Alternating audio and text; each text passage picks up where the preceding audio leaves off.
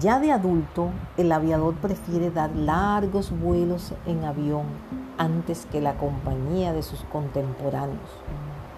Durante uno de estos vuelos, su avión sufre un desperfecto y se ve obligado a descender en el desierto del Sahara, en el cual se encuentra con el principito.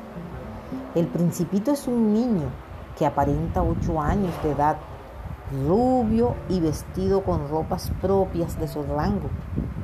En cuanto traba amistad con el aviador, le pide que le pinte un cordero. Dudando de sus cualidades como dibujante, el aviador dibuja el elefante dentro de la serpiente de su niñez, el cual es reconocido por el principito, quien insiste en que le haga el dibujo de un cordero tras algunos vanos intentos, el aviador dibuja una caja con agujeros, indicándole al principito que el cordero se encuentra dentro. El principito aprueba el dibujo y se queda con él.